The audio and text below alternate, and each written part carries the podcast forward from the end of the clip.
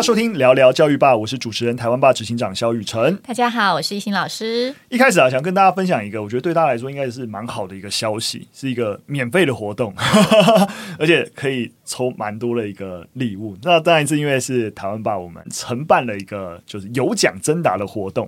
那这个活动呢，是由法务部调查局和国防部的政战局合作举办的线上的有奖征答的活动啦。那我们来承办这样子。那它的活动名称是“守护者全动员全民安防跟国民教育的有奖征答”。那其实我们上集有跟大家聊到全民国防的重要性啊，是对不对？所以我觉得刚好哈，我们。最近跟调查局、跟政战局合作这件事情，我觉得蛮适合跟大家分享一下的。那也大家也可以透过这样很简单的有奖征答来了解一些啊全民国防的一些相关的一些概念。那这个有奖征答活动是十月三号到十一月二号，所以收听节目大概有一两周的时间，所以要加紧时间啦，好不好？那你只要透过调查局的全民保放去的脸书粉丝专业，你就可以参与这个有奖征答活动。因为它很简单，它其实是用那个 Chatbot 的一个形式，所以。你有手机你就可以了哈，然后呃，而且奖项很多啊，什么 Gogoro 啊、MacBook Air 啊之类的。那当然，除了抽奖以外，这次的有奖征答也会从四个面向来带大家认识国安相关的知识，国安才是重点啊。这抽奖是啊，抽奖也很重要。那里面包含像是渗透防治啊、选举查查啊、资通安全以及全民防卫。那我想这些都是我们这一直以来在谈全民国防很重要一些概念，所以。虽然这些知识你平常听起来很严肃、很遥远，但大家我们都可以理解啊，在一个民主自由的社会，这个是台湾目前很重要的资产。我们希望我们保护这样子的民主自由，所以自我防卫、避免境外的敌对势力的侵袭，是我们真的是要一起努力的项目嘛。所以推荐大家，那你在。开始参与这个有奖征答作答前，因为台湾爸跟调查局又合作了三支一系列的国安系列的动画影片，所以可以跟着我们，我们也帮调查局设计了一个非常可爱的调查官啊，叉叉，它是一只黄喉貂，我很喜欢它。对，那当然也有我们黑皮与皮下组织的角色，我们来一起认识国安知识。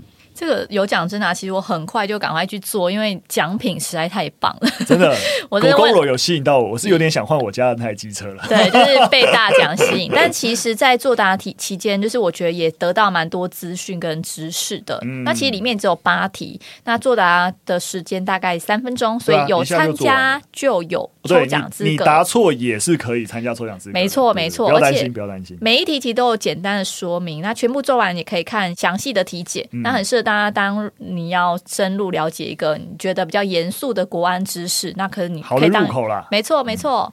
那它是用聊天机器人，所以就玩起来很轻松。所以你用手机作答，最后最后，对不对？对，最后很重要，他会帮你配对。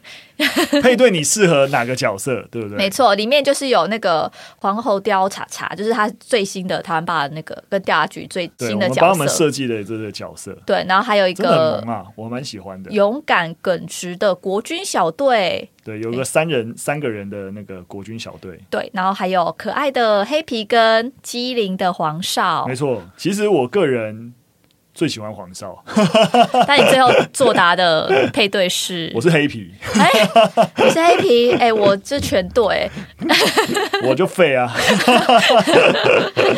没有啦，来开玩笑，开玩笑。那这个是啊、呃，台湾爸很荣幸可以跟这两个单位一起合作这样子的有奖征答的活动啊，那都免费参加了，所以我就觉得大家其实是可以上去支持一下。那然后我觉得影片其实做的也蛮好的、欸，没错，其实重点是先看影片了。对，那因为这个这一系列的影片，其实主题就是三个三大主题，就是刚才有稍微提到了防治渗透，那选举查查，尤其我们最近要选举了，那以及资通安全，资通安全我是我们上一集跟一农在最后再聊一个其实很大的一个项目，但我觉得我们一般人对于这个意识要开始。有有所警觉啦。那这次有奖征答也加入全民防卫，就多了除除了概念三大主题，也多了这个概念。所以大家不要只是说啊，看到新闻什么国军绕台的新闻，那就觉得心慌慌。其实还是有一些防卫知识是我们平时就可以一步一步吸收的。当然，重点还是一样，好不好？奖品超级好，搞得我们好像很广告宣传，但老实说，真的就觉得是一个很重要的议题。虽然我真的很不想，就是跟大家分享，因为这样我中奖几率就会比较高。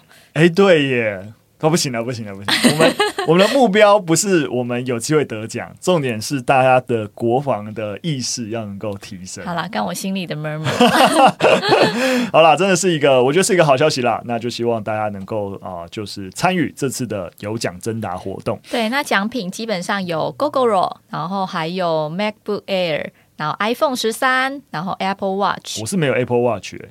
那你可以。这个有两名哦，希望是你。不要不要，我还是要 Gogoro。然后在 iPad Pro。然后跟 Panasonic 的一个高渗透水离子的吹风机，对啊，其实奖品真的都蛮好啦。那就就是如果有喜欢的哈，就去抽一下。总共有十二名。对，好，那以上所有的相关的资讯啊，那大家只要在我们节目的资讯栏，我们都可以直接 link 就过去，好不好？你也不用自己去那 Google 或者在 Facebook 搜寻，直接 link 就给你了，好不好？就可以点开来看，那就是。欢迎大家中大奖！对对对，恭喜你中大奖！好了，我们直接进入我们第一则新闻。那第一则新闻呢，其实是卫福部最近发表了一个。呃，一一年就去年的青少年健康行为的调查报告啊、结果其实有点令人焦虑啊，尤其是调查里面显示有四分之一的中学生其实曾经考虑要结束自己的生命。那这个调查的其实统计了大概一万多名的国高中生来参与，他其实调查面向很多啦，那只是说在心理健康部分特别令人焦虑。那在心理健康部分的统计啊，有二十五点三趴。的就四分之一的学生其实是有考虑认真考虑过要结束生命，那也有百分有大概一成啊十二趴的学生其实是真的有计划要结束生命的，嗯、那真的尝试真的去做要结束生命也有九点四趴，也是将近一成。那当然包含是觉得孤单啊，或是呃经常因为有事情失眠，也都有一成的一成多的学生。所以我们发现啊，其实真的学生心理。健康真的是一个很严重的一个问题啦。那我其实也有去看，因为这是一一年嘛，就是去年二零二一年的调查。那我有再去看之前的调查，那我发现，在前一年是没有的，就是一零九年是没有，但一零八有。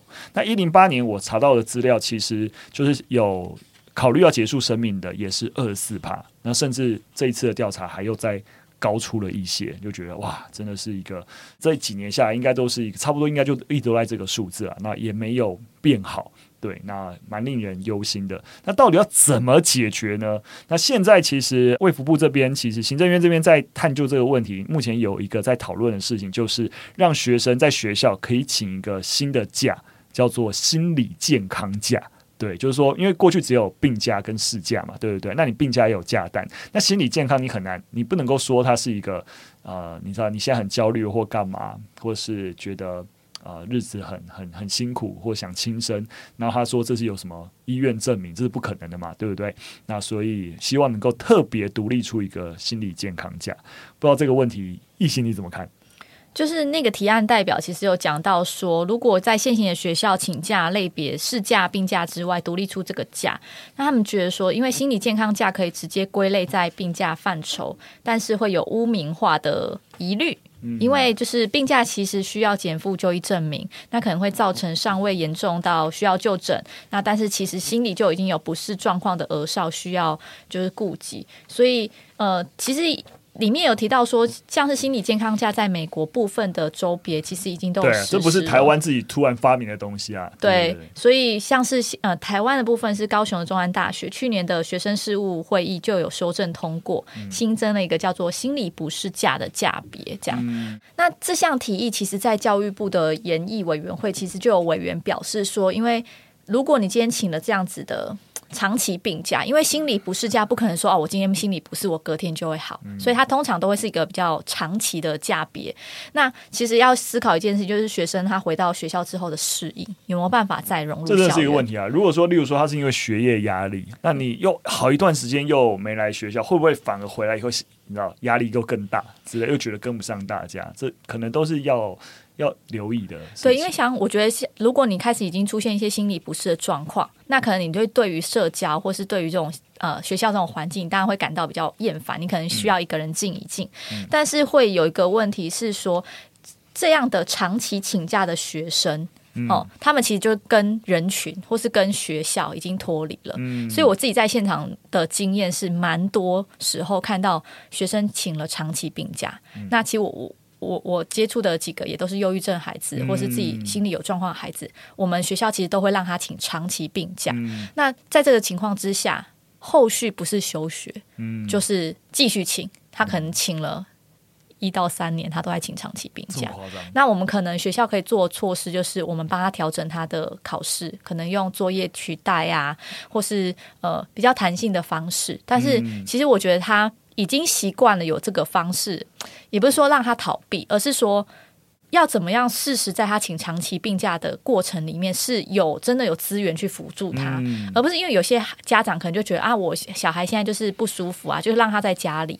可是他在家里做什么，其实家长也不知道。嗯、他少了跟学校的人际互动之外，他自己在家里也都无所事事。那长期下来，他可能就会开始又抗拒社交，或是。更不愿意去跟人际做互动，嗯、没错，所以我我觉得一心也是点到我自己看待这个所谓的心理健康假，我觉得还是那个最大的症结点啊，就是即使有这个假，那到底。你的配套是什么？对不对？孩子可以请假，那你的辅导资源、你的其他的社区资源，是不是有在帮助这个孩子？对，就请假其实是其次。我说那个假，像刚才一心也说，现在还是可以让他用长期病假的方式。我觉得污名化什么，那真的是相对不是那么重要的考量。因为我觉得反而用心理健康假更容易贴标签。嗯，因为其实我我们自己学校行政人员都知道，今天学生请假，他要附医院的诊断证明，其实都是只有老师跟。法官的行政人员对啊，所以你你你你真的没有附证明也，其实就是请长期病假，啊、就是就是怎么讲，就是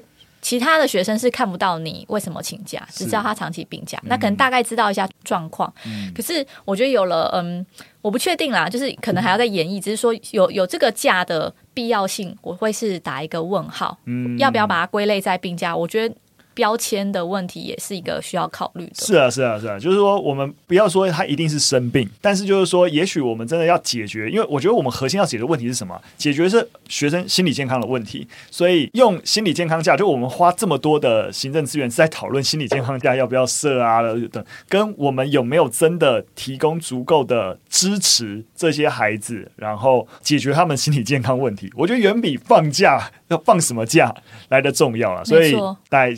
这样跟大家提，不过那个我觉得大家有机会也真的还是可以看看这个健康行为调查报告，因为这里面其实真的我们还只是特别针对心理健康这部分，那还是也有调调查，包含学生饮食的状况、嗯、啊，甚至在疫情下洗手的频率、交通安全，然后或是一些有没有戴安全帽、骑摩托车有没有戴安全帽，还有一些跟性行为、性教育相关的一些啊，到底现在青少年的一个状况，我我觉得这个研究报告我觉得做的算蛮严谨的，因为它其实里面有提到，就是说这次的调查，因为我像我就是试着去想要说看那。前几年的调查长什么样子？那只是这次的调查，他也特别提说，因为疫情的影响，所以他的晚访率其实比起过去几年调查是偏低啦，就是没有这么多晚访的数据资料。所以他觉得，如果说要做一些比较长期的趋势评估的话，那这个晚访率应该被纳入一些比较的限制项目当中。我觉得，所以我觉得他的他在提供这些资料还是有一些但数。所以回过头来，意思也是一样，就是虽然我们现在看到就是说二十五趴、二十四趴之类的，但是呃，你你这毕竟是一个统计资料，然后他。也有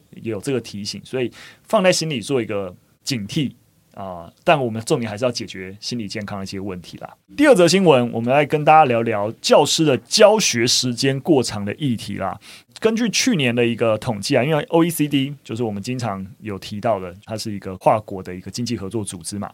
那他们其实就有去统计各国的一个教育概况。那如果我们把教育部的统计跟 OECD 的教育概况去做比较的话，我们国中小的一个教师啊，每学年教学的时间长度来到四十周，其实是高于啊 OECD 国家的平均啊。OECD 国家平均是三十八周，所以我们真的多了两周。那我们高中甚至来到四十二周啊，也是在所有如果说你放眼整个 OECD 国家，我们是最多的。对，那这也连带的，就是我们国家的教学日数，因为刚才讲是周数嘛，那我们日数也是高于平均的。对，那当然了，我必须要说，在教学，我们知道就是各个国家那个节跟时数那个计算方式并不是一致的，所以我们很难能够量化。但是不管怎么说，我们也知道。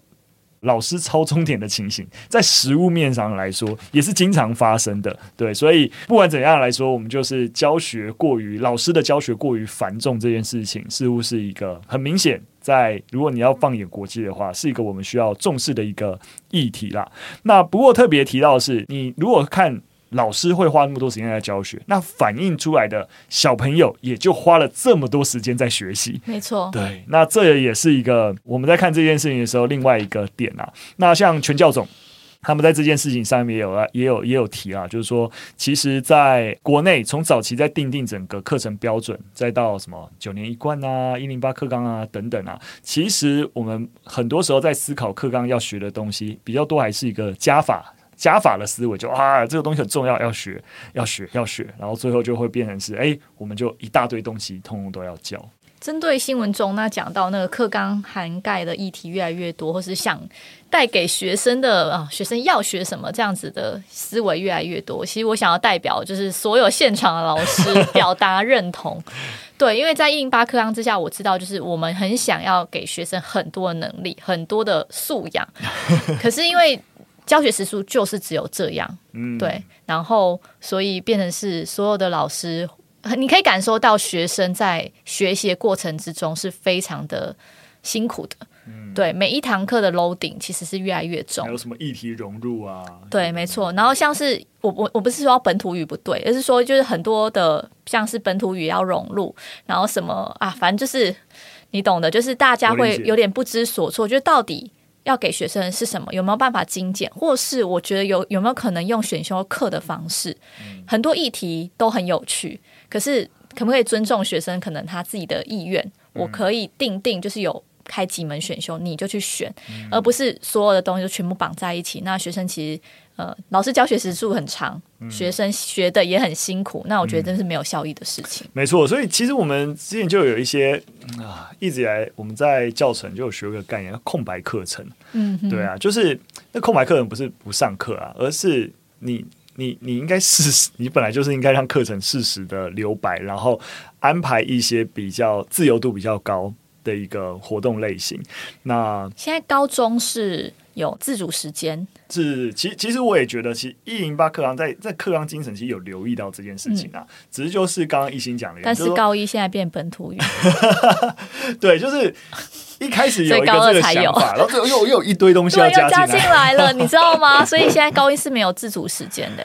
理解理解。不过我我自己觉得啊，就是说，因为其实在讲这件事情，我我们还一定还是会回到一个很很核心，也就是说，我们必须要先做在最源头去定义那个最关键的核心能力是什么。必须要说啦，一零八课纲。在在这个素养学习也提出所谓三面九项的概念嘛，就是说，那整个三面就是我们其实从学习的最核心拉出了，觉得孩子一定要你你先不不管什么什么什么国因素设置有了没有的，到底一个学生成长他最一定要具备能力到底是什么？其实三面九项概念的提出就拉出了这个以学生为本，他去认识这个世界，参与这这个世界的。最重要的东西，但问题就来了，为什么像变成实物上面变成一心刚才说？因为你即使一零八课纲提出提出了三面九项，但你的整体的课纲的结构其实还是国英数设置，你的课纲编排逻辑是原来思维没有变，对，所以你只是让国英数设置去融入三面九项的素养，那老师就变突然觉得要教的东西又变了很多。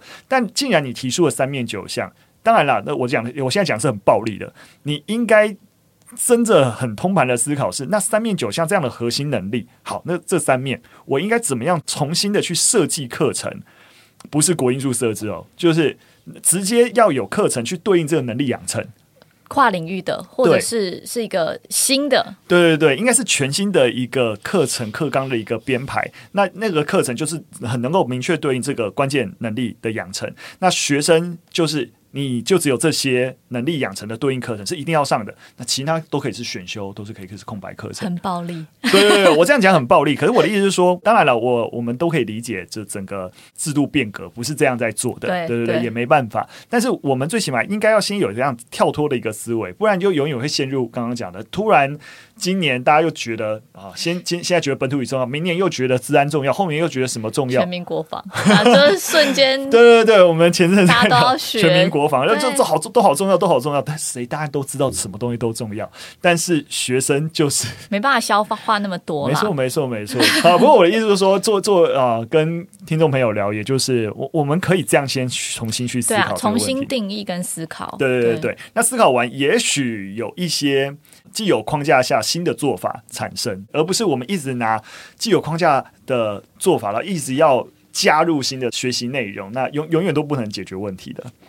好了啊、这个题目聊到这边就好了，好，我们不用再太多抱怨哈。好，最后的新闻跟大家聊聊创造性思考力。那我想这是一个大家要在整个素养学习的概念底下，有大家有越来越重视啊，尤其是其实整个社会对于。创造力的展现，其实我觉得都是，我就算是显学啦。那尤其是在儿童时期，大家很多家长也重视这个题目。那可是过去一直都没有。那创造力要怎么？你说有没有很标准或明确化的教又是一回事，怎么平衡你的创造能力？你知道，创造力又是另外一件事情。那最近啊，啊，就是有一则新闻就会提到，其实又是 OECD 哈，OECD。啊、大家知道披萨，大家都听过。我们过去也经常讲披萨测验，披萨测验就是 OECD 办的。对，那披萨测验其实涵盖项目很广啦。那大家比较熟悉的过去就有就是阅读啊、数学跟科学，其实后来也涵盖很多什么什么全球素养啊、心理健康等等，它范围越来越广。那最近也开始要包含创造性思考这个平和。对，那我觉得蛮有趣的，所以可以跟大家稍微分享一下。因为创造性思考，我们可以理解它的重要性，就是因为它跟所有其实就跟我们刚才前面。一则新闻在讲核心能力有关，就是它不是特定学科知识的学习，它是跟你一个人去面对，包含自我认同、你的情绪发展、你的社交，其实都有关系的。你如何去创造一个有意义的生活，如何去解读各式各样的讯息，然后解决问题的能力等等，所以它的影响的范畴很广，所以大家也越来越重视。好，讲那么多，大家都知道创造性思考很重要。那关键的重点就在于，这次披萨开始纳入了创意思考，到底怎么平和？其实我之前就是我研究所念创造力发展啊，对对对对对，所以就是披萨这种考试方式，嗯，相较于过去许多测验，其实有标准答案，或是在想选项中，你可以明确找到最能表呃描述自己的表述。但披萨这次做的评测是没有单一标准答案的，其实是有多种正确答案的开放性考题。那其实考题中还有很多的题目，像是互动式的，或者是你要透过视觉设计工具来产出图像式答案，而非选择题或是问答题。那整体而言呢，私测有四个面向，就包含笔试、视觉表达。社会问题解决跟科学问题解决，那评分当然是用人工阅卷。没错，其实就跟我们在改作文有点像，当然就不会是有一个标准答案，你就需要有人去看它的产出，但还是有一些标准的。对，对那这个标准就是学生有没有办法提出有创意的想法，是否能够有多元的想法，或是能够评估并改善某些想法。对，我觉得这个最后的最重要，因为我们在讲思考，思考的概念是什么？你用一个很广义的定义，你在想一件事情就叫思考嘛，对不对？就是说我正在想，我待会要喝水哈，就是一个思考。但我们比较狭义的定义，就是思考变，就是要变成是批判性的思考。也就是说，你要能够思考自己的思考，才是我们觉得会思考的人。然哦，这样讲好像越来越玄。总而言之，就是我刚才讲的最后一个点，你能够提出想法是一件事情，但是你能不能够评估这个想法？而且改善这个想法，这个想法怎样可以变得更好？这样子的一个反省能力，反省自己本来在想的东西的能力，才是我们在讲的批判性思考最核心的部分。对，所以它这也是它评分标准很重要一环。我觉得是其实是是正确的，也不是这么正确啊，就是我觉得我觉得是蛮。Approve 这件事情的对，对，所以披萨它二零二二的创意思考的认知历程，基本上就是某首先你必须要先产生多样化的构想。嗯，所以像我之前在研究所上课，就是今天老师抛给你一个题目啊，比如说苹果，你想到什么？嗯，那呃大家就开始一直想想想想，就是有点像 brainstorming 一样，就是想想完之后呢，要怎么评分？你到底有没有创造力？其实基本上就是看你的异质性。够不够多？如果你想到都是同样的类别的，那其实你就是代表你的发想的那个扩散不够那么大。对。那第二个就是产生创意的构想，再来就是刚刚雨辰提到，就是你有办法评价跟改良他人的构想，这就是一个三大的认知历程。对，我是觉得蛮好，因为其实实际上现在就变成是说，因为大家开始在意，哎，到底怎样让我们孩子是有创造力的。那有创造力，我们才能够在社会面临到不同挑战的时候，我们有解决问题的能力嘛，对不对？那在在有越来越多人在意这件事情，也开始拉出了像刚才讲这样子创意思考的三大认知历程。我们开始慢慢有一些方法论来。融入教育现场，然后去引导学生，然后去培养这样子的能力，我觉得真的是蛮好的。所以刚开始，其实我觉得可以让学生先演练一些聚练性跟发散性的问题。不然我来考考你好了。好啊，来啊！因为 我也是读了两年的创造力发展。好，好，那我问你，我现在给你三个语词，然后你要聚焦成一个答案，这样子。然后这三个语词你要找它的共通点。好，好，第一题：牛顿、iPhone、白雪公主。牛顿、iPhone、白雪公主、苹果，太棒了！好，第二题：真、登革热、吸血鬼。真、登革热、吸血鬼，就血液啊？No。真、登革热、真、登革热、血液啊？吸血鬼？吸血鬼？真、登革热、吸血鬼？珍。蚊蚊子啊，蚊子哦，我刚才有想蚊子，可是跟吸血鬼有什么关系啊？它会吸血。对，好，第三题，步步高升，宁波有咸有甜。宁波，步步高升，步步高升，有咸有甜，有咸有甜。宁波，宁波是那个地名的宁波吗？你真的是创造力很烂。哎，我 哎，我问学生，那一秒就举手，是假的？对啊，宁波。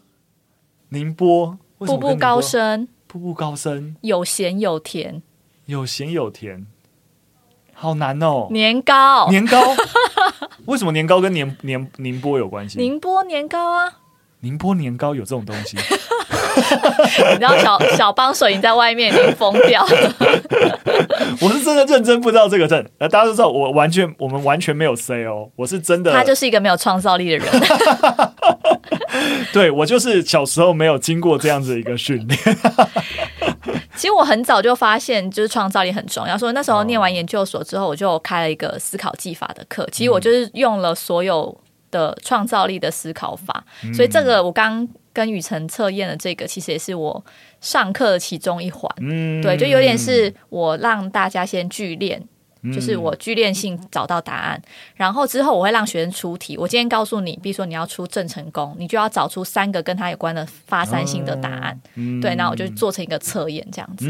那当然，我觉得就是像是刚呃新闻中也有提到，就是说其实要教学生创造力这件事情，其实非常困难的是，其实我很难找到文本。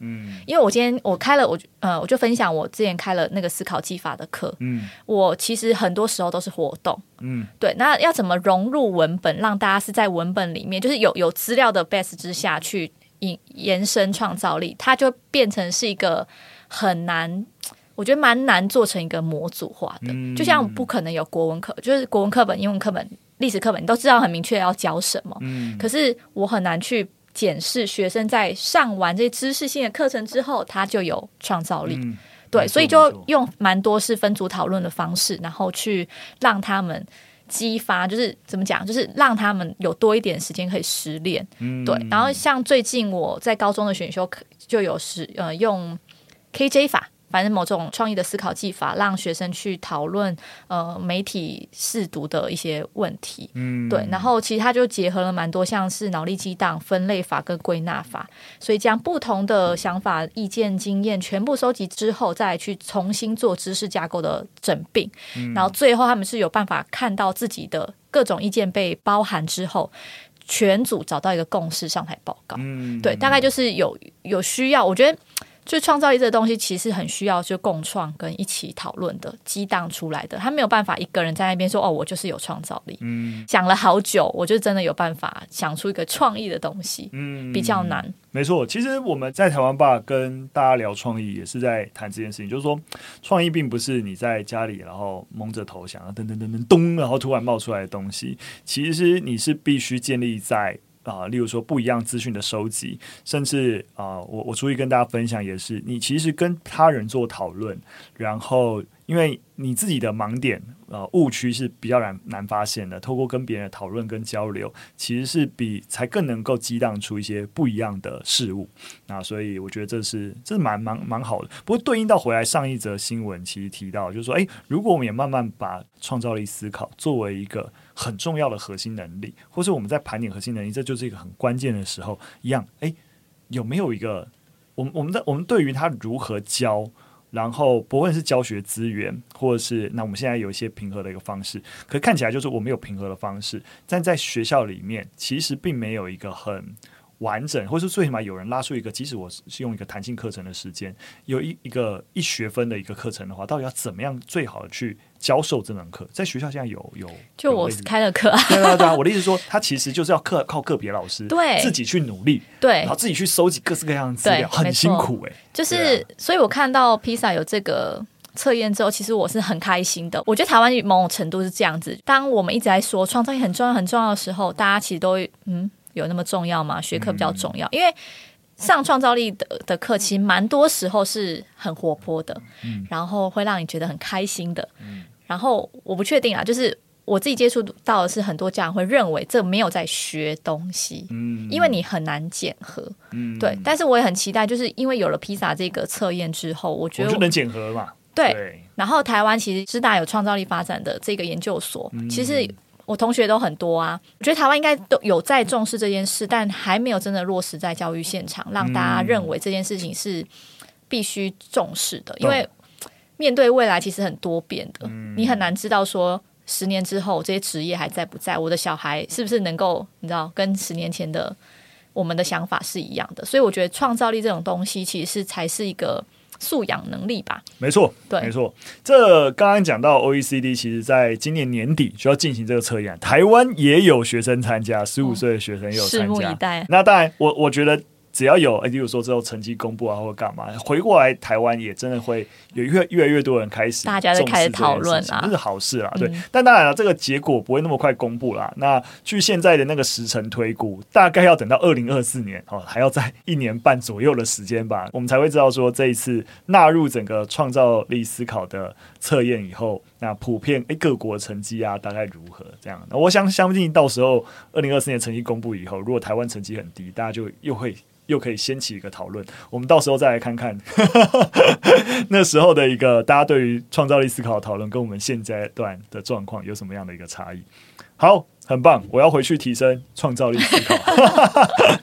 好了，今天的很开心能够跟大家分享这些事情。那啊、最后也在提醒大家，我们跟调查局跟正在局的一个有奖征答啊相关的一个资料，我们都在我们的资讯栏啊、是一个免费，你可以抽奖又能够了解我们全民国防现在很重要的一些议题。欢迎大家多多的参与。那喜欢我们节目内容或想有任何的建议，都可以留言告诉我们。我们今天的节目就到这边喽，下次再见。拜拜，拜拜。